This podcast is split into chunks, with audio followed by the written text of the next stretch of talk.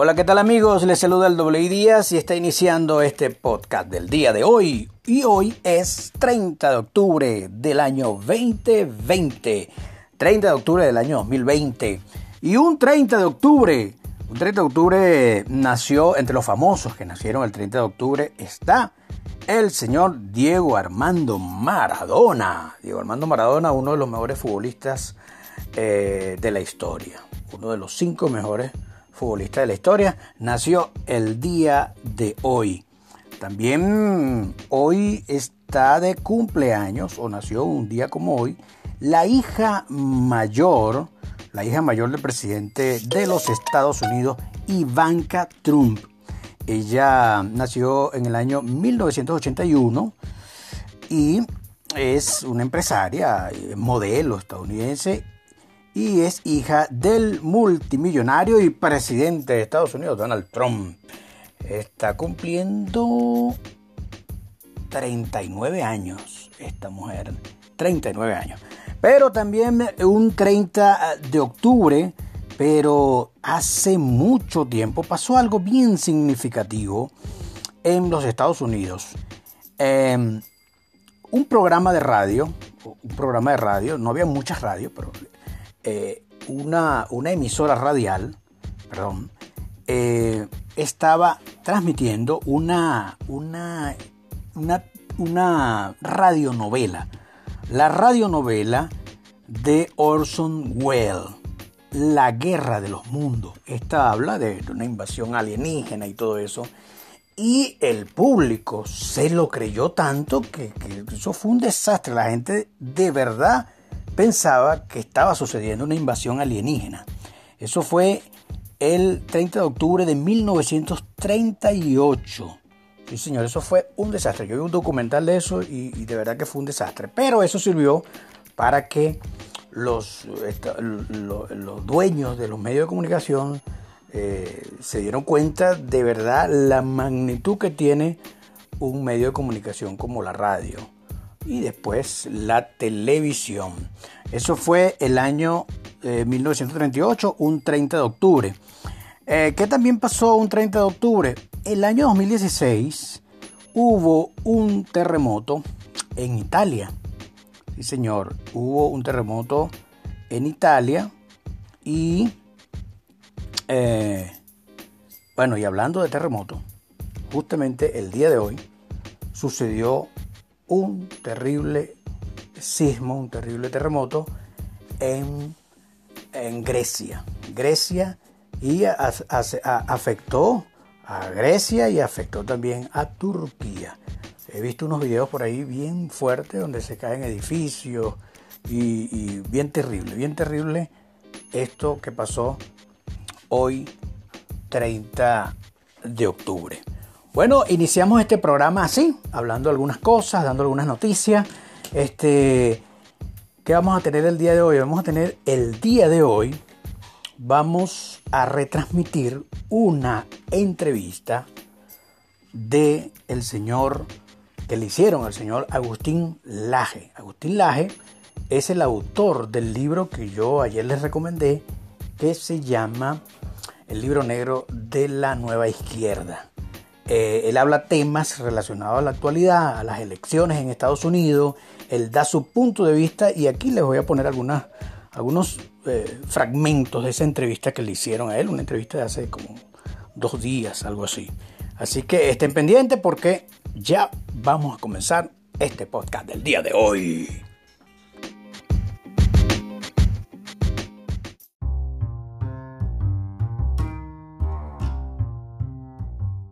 Bueno, voy a hablar un poquito de este, este joven, este, este joven adulto, Agustín Laje. Él, este, voy a hablar más o menos quién es él. Él es el autor del libro ese que les recomendé ayer. Y voy a hablar un poquito de él, pues más o menos de quién es él. Agustín Laje es un politólogo, periodista y escritor argentino. Nació el 16 de enero de 1989 en Córdoba, Argentina. O sea, tiene 31 años.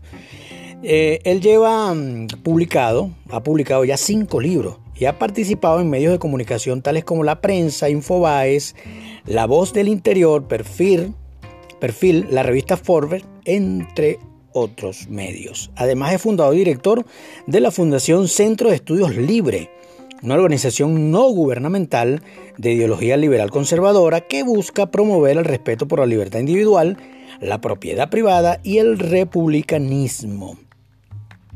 Ha brindado conferencias en las principales ciudades de América Latina y Estados Unidos entre temas históricos, políticos y filosóficos. Recibió el premio de joven sobresaliente de Córdoba en el año 2016. Algo de su biografía es que nació en Córdoba, empezó a interesarse por las ideas políticas desde muy joven.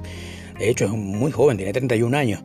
Sus primeros escritos políticos datan del año 2006, al publicar cartas de lectores en el diario argentino La Nación y poco después columnas en el diario conservador La Nueva Provincia. Él eh, en realidad salta a la fama porque, para que entiendan un poquito, Argentina está, Argentina mm, tiene mucho tiempo eh, enfrascado en una lucha ideológica. Eh, yo siempre digo que Argentina no crece por, por ese tema ideológico.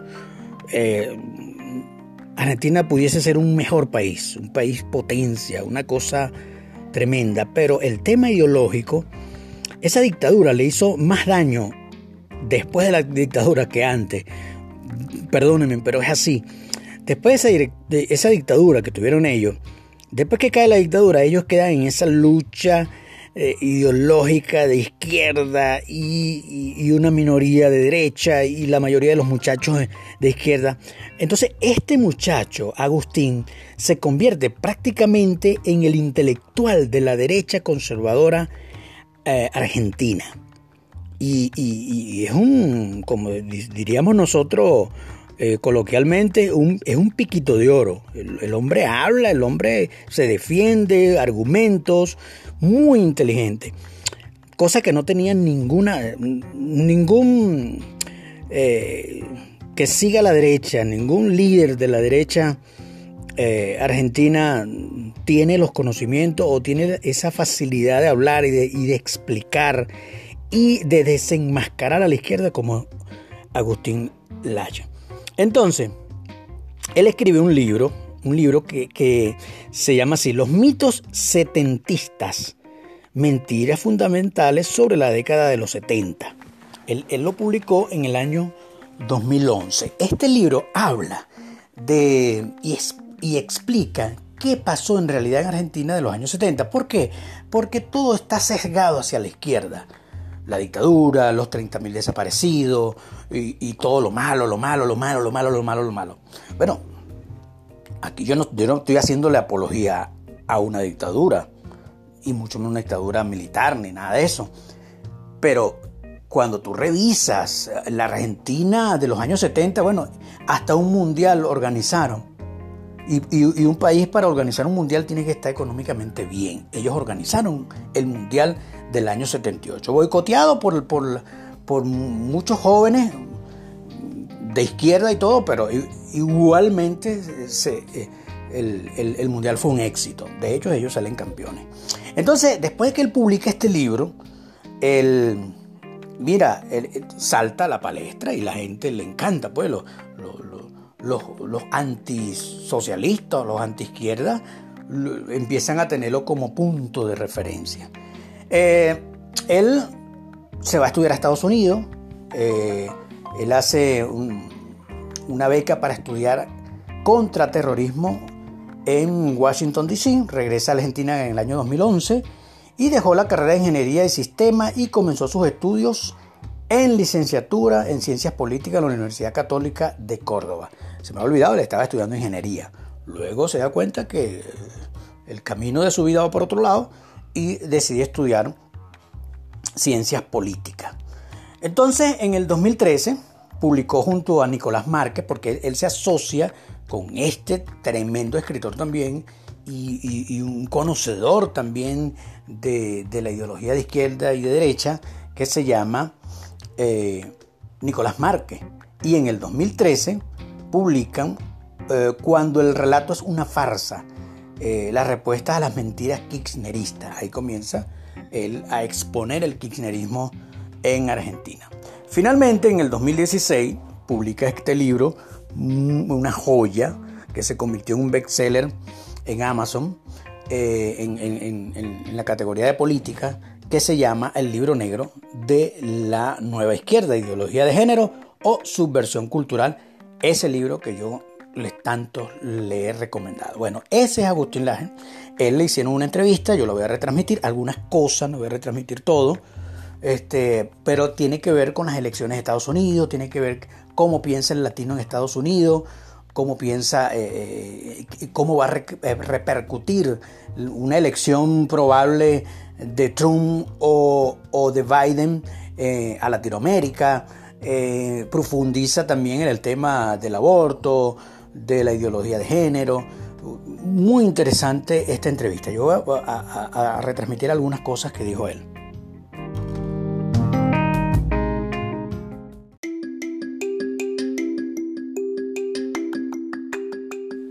Ok, vamos con la primera parte de, esta entrevista, ¿no? Donde el periodista le pregunta por qué, Agustín, por qué este, los latinos, los, los cristianos evangélicos latinos residentes en Estados Unidos, por qué hay mucha gente que apoya a Biden. Entonces él, él, da, él explica allí, entre otras cosas, que hay una desinformación de los medios. Él explica también que también hay una censura de los medios. Todo lo que apoye a, Trump es, hay, una, hay una especie de, de, desinformación o, censura, mejor dicho, una censura. Él explica de un libro que, que, está publicando donde él habla abiertamente a favor de Trump y, el, libro está prácticamente, no se encuentra en internet, no lo pueden subir. Y todo Él, él, hace una explicación ahí. También explica que los latinos en Estados Unidos ven CNN en español, ven Univisión. Él hace una explicación bien interesante acerca del por qué los latinos y los cristianos eh, latinos, muchos están inclinados hacia Biden. Este, vamos a escuchar eso. Bueno, yo quisiera decir antes que nada que eh, no veo cómo puede ser, digamos, favorable al mundo cristiano un partido que ha hecho todo lo posible, incluso para legalizar el aborto por nacimiento parcial. Para los que no sepan, el aborto parcial significa que vos podés tener medio niño afuera del cuerpo de la madre, medio niño adentro del cuerpo y ahí matarlo recién. Y eso ya opera en ciertas zonas demócratas, ¿no? Eh, yo la verdad es que no veo cómo, cómo alguien puede pensar eso teniendo esos datos. Claro. El problema es que esos datos generalmente no se tienen. Entonces, la primera respuesta que yo te daría es, bueno, habría que ver esta gente si está bien informada o no. Eh, porque en general eh, hay una falta de información impresionante, eh, hay muchísima censura. Te voy a poner un ejemplo. Hace algunos días, The New York Post lanzó un informe muy interesante de vínculos de la familia Biden con Ucrania, por ejemplo también está vinculado con dineros que vinieron de Rusia, etcétera, y Twitter bloqueó a todos los usuarios, digamos, todos los posts, todos los tweets que difundían esa noticia quedaron bloqueados en Twitter. No se pudo acceder desde ninguna cuenta a eso. Entonces, claro, o sea, a veces no es culpa de la gente no estar informada, sino que también hay campañas de eh, desinformación. Por eso no, no quiero que esto se tome como que yo digo, ah, no, bueno, son unos irresponsables. Hay gente que se quiere informar, pero no lo puede hacer. ¿Por qué? Y bueno, porque hay censura, así de simple. Entonces, eh, dicho sea de paso, te cuento una cosa que acaba de pasar ahora. Sacamos un libro digital donde hablamos de las elecciones de Estados Unidos que se llama eh, Pandemonium 2 y ya no te lo deja ni reenviar por WhatsApp, ni subir a Facebook, ni, siquiera a través de las herramientas de Adobe. Ya ha sido bloqueado en todas partes. Y esto en una cuestión de, no sé, media hora quizás, nada más. Entonces, eh, sí, no solamente hay falta de información porque la gente no le interesa informarse, sino también porque, la, digamos, estos medios, que son medios del orden establecido, hacen todo lo posible para que la información no te llegue. Pero por otra parte, yo creo que más allá de la información, la desinformación, el mundo cristiano con el cual nosotros tenemos contacto es el mundo hispanoamericano. Cuando vos vas al mundo cristiano de los Estados Unidos, eh, esa gente está mucho más inclinada por Trump que por Biden. ¿Cuál es la diferencia? Bueno, un par de diferencias. El mundo hispanoamericano en Estados Unidos se informa con Univision. Univision es totalmente demócrata. O con CNN en español, con la traducción de CNN, totalmente demócrata. De hecho, si uno ve los debates con la traducción en español, el doblaje al mismo tiempo, vas a encontrar que no por nada a Trump le ponen una voz espantosa, que esté temerosa, acobardada, que tartamudea, y en cambio Biden toda una voz como de, o sea, es justamente lo opuesto a lo que está pasando realmente. Y las traducciones, que el doblaje que le hacen a Trump es realmente muy malo si vos lo comparás con el doblaje que le ponen a Biden, incluso en el contenido, ¿no? Entonces, este, bueno, eso por darte un dato anecdótico, ¿no? Pero Univision también es impresionante el lobby a favor de Biden que está haciendo. Pero hay una segunda cuestión, ¿no? La segunda cuestión es que, digamos, los hispanoamericanos en Estados Unidos eh, siempre tienen algún amigo, algún familiar o ellos mismos en muchas ocasiones que están ilegales, ¿no? Están allí de forma ilegal. Entonces el Partido Demócrata siempre ha sido mucho más atractivo para los indocumentados.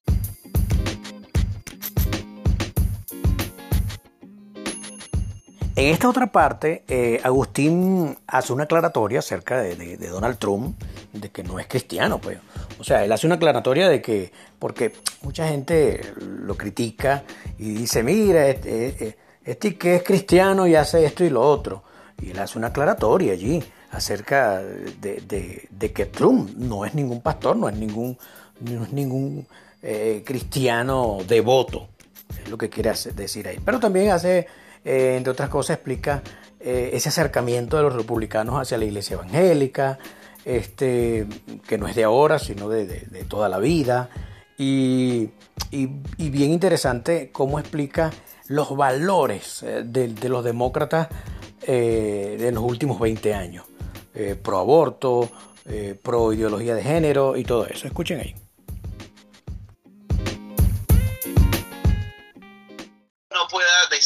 Es muy importante que la gente lo tenga en cuenta. Otra cosa es que Donald Trump sea un buen cristiano. No, esa, digamos, si, si esa fuese la pregunta, yo te diría, no tengo la menor idea, pero apuesto que no.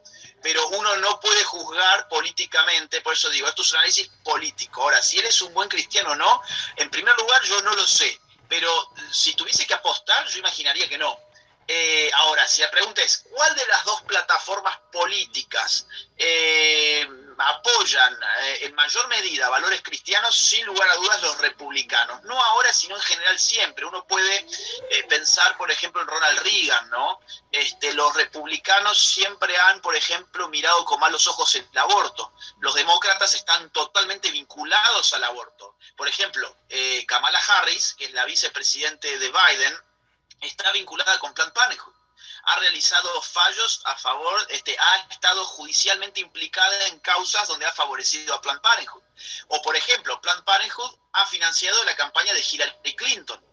Eh, hasta donde entiendo, está financiando también la campaña de Joe Biden, que es una de las campañas mejor financiadas, creo que de la historia en el mundo, ¿no? Entonces, eh, incluso el establishment de Hollywood eh, por ejemplo, Jennifer Aniston, que fue a votar, me parece que ayer, eh, salió a decir públicamente que había que votar por Joe Biden porque este, Estados Unidos podía caer en una situación en la cual los hombres decidieran sobre los cuerpos de las mujeres, porque saben que si Trump gana, puede venirse una contraofensiva a las políticas abortistas, y esto después lo podemos hablar, pero la Corte Suprema de Justicia en Estados Unidos, y ahí tenés un hecho concreto más. Es decir, ¿quién nomina a una jueza provida, una jueza bastante conservadora, eh, cristiana, para la silla vacante de la Corte Suprema de Justicia? Bueno, la nomina Trump frente al horror que esto le genera a los demócratas, que hicieron todo lo posible para que el Senado no la apruebe y, para que ni siquiera se discuta todavía en el Senado. Entonces, ¿saben qué? Se le puede venir, si gana Trump cuatro años más,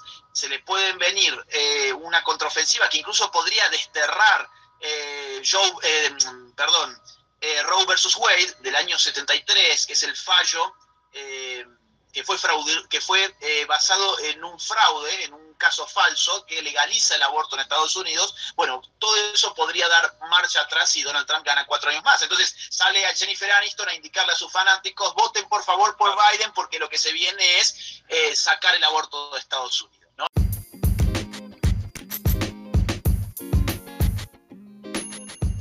Fíjense en esta última parte de la entrevista, eh, donde le preguntan, que es algo que yo vengo planteando a mis amigos y a las personas que me preguntan, y es lo que yo vengo leyendo y observando, eh, eh, a él le, preguntan, Agustín, ¿tú crees que el presidente Donald Trump gane las elecciones?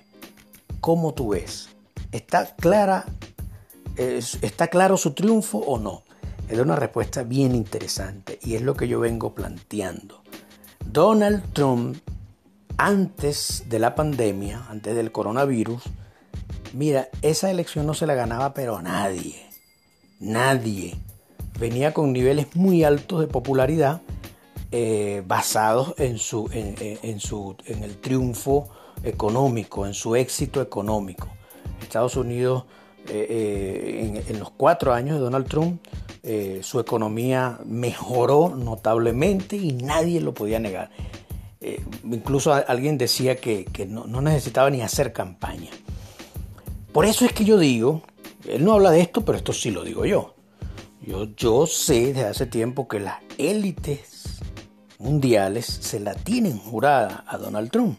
Se la tienen jurada por su apoyo por su apoyo a la familia original, por su lucha contra la ideología de género, por su acercamiento a la iglesia evangélica y por su, por su posición pro vida las élites y las sociedades secretas del mundo diabólica se la juraron. Por eso que yo veo muy sospechoso una pandemia, una pandemia, un virus, justamente en el año 2020 para elecciones norteamericanas.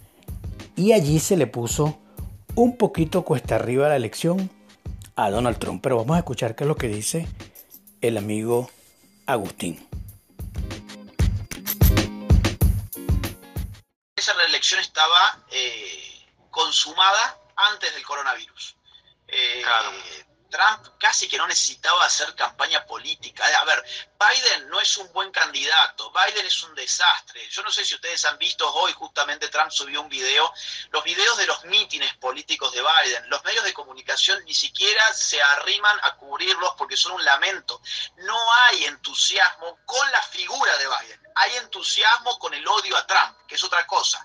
La figura de Biden no es atractiva, es parte del establishment, es un tipo que ha estado 47 años en el poder, o sea, ha estado más años en el poder que fuera del poder, 47 ¿eh? años es toda una vida, eh, es un tipo que no está lúcido, hace poco en una entrevista, por ejemplo, por dar solamente un caso, ¿no? porque incluso en sus mítines le ponen teleprompter y a veces se pierde incluso cuando lee sus discursos. En los debates ha estado bastante bien y se, se, sugirió que estaba bajo efectos de ciertas drogas para mantenerlo activo.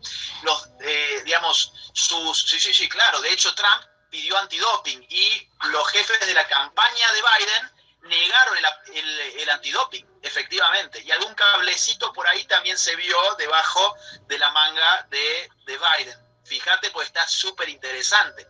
Porque el tipo, en verdad, cuando vos lo ves en sus mítines, no, a ver, no estaba muy despierto tampoco con el debate. Era un tipo que le costaba arrancar las frases, no estaba del todo, digamos, pero tampoco hizo un papelón, no hizo un, no dio una mala imagen. Pero cuando vos lo ves en sus mítines, es un tipo que no entusiasma a nadie, se confunde las cosas, le ponen un teleprompter al frente para que no se equivoque, y ese tipo de cosas. Y ahora en una entrevista en RT, eh, confundió a Trump con Bush. Le preguntan, ¿qué va a pasar si usted pierde las elecciones? dice, bueno, van a tener cuatro años más de George, y George va a hacer esto y lo otro, y vos tenés a la, a la mujer al lado que lo empieza a codear y le dice, Trump, Trump, Trump.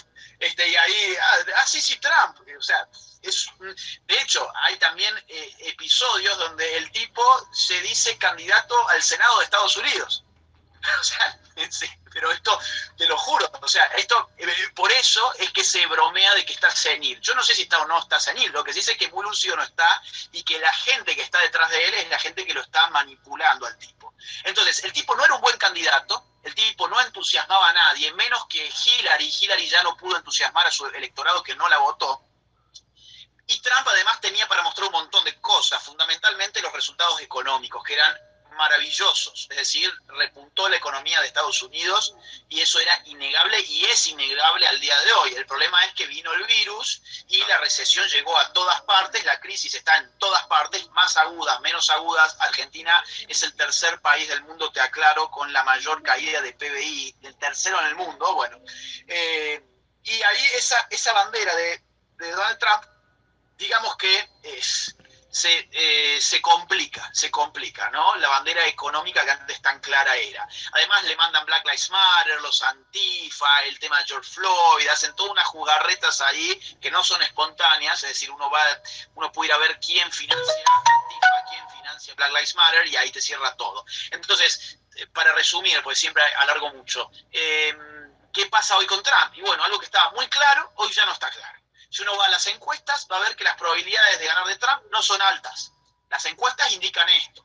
Ahora, ¿las encuestas son confiables o no son confiables? Bueno, si yo me oriento con las encuestas de hace cuatro años, hoy la presidenta de Estados Unidos tenía que ser Hillary Clinton y no Donald Trump, ¿no? Y por otra parte, hoy en Estados Unidos hay una especie de guerra civil en curso en muchos lugares. Hay fotografías que uno puede ver de ciudades de Estados Unidos que vos no sabes si es Estados Unidos o es Siria después de un ataque de ISIS. ¿ah? Hay un estado de alarma y de terror y este terror se manifiesta en los votantes de Trump cuando se les consulta quién va a votar. Es decir, no solamente que las encuestas no son confiables, sino que hacerlas hoy es muy difícil porque la gente que vota Trump no está dispuesta a decir que va a votar a Trump. Mucha gente, no toda obviamente, pero mucha gente que piensa votar a Trump sospecha que no le conviene afirmar que va a votar a Trump porque si alguien se entera puede tener problemas con tipos que van y te destruyen la casa o tu negocio sin mayores problemas y con total impunidad. Entonces, veamos las encuestas, hay pocas probabilidades. Las encuestas son eh, confiables en absoluto. Vamos a ver otro, otra variable un poco más interesante, creo, la de las apuestas. Claro, viste que los Yankees apuestan por todo, ¿no? O sea, no solamente en el póker, sino también en el fútbol americano y también en las elecciones de Estados Unidos. Es increíble. Y en las, en las encuestas más o menos, creo que, bueno, esto es un dato, dato de hace un mes más o menos, habría que ver cómo está hoy, pero las probabilidades en términos de la cantidad de plata que se ha movido y las apuestas que se ha hecho es Trump un 33%, redondeando, un 33%. O sea, son probabilidades bajas si uno las compara con Biden. Ahora, uno apuesta también en función de encuestas y de lo que percibe a través de los medios de comunicación, que no son confiables en absoluto. Y después hay un último punto que es el del correo. El correo que se sospecha que no es un buen mecanismo, que se pueden duplicar los votos, votar más de una vez, el control es prácticamente imposible. Entonces ahí hay un margen para algún tipo de fraude, yo creo que sí, y muchos expertos dicen que sí. Entonces, uh, está, está bastante difícil. Yo no te puedo decir va a ganar o no va a ganar. Yo te voy a decir de que tiene eh, probabilidades eh, eh, hasta ahí no más.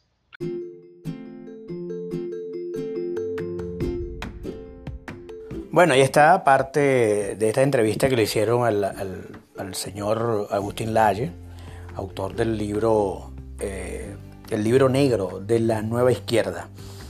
Bueno, este, bien interesante todo. Yo no sé, a mí me encantó, me aclaró algunas dudas y algunos datos técnicos también ahí los adquirí.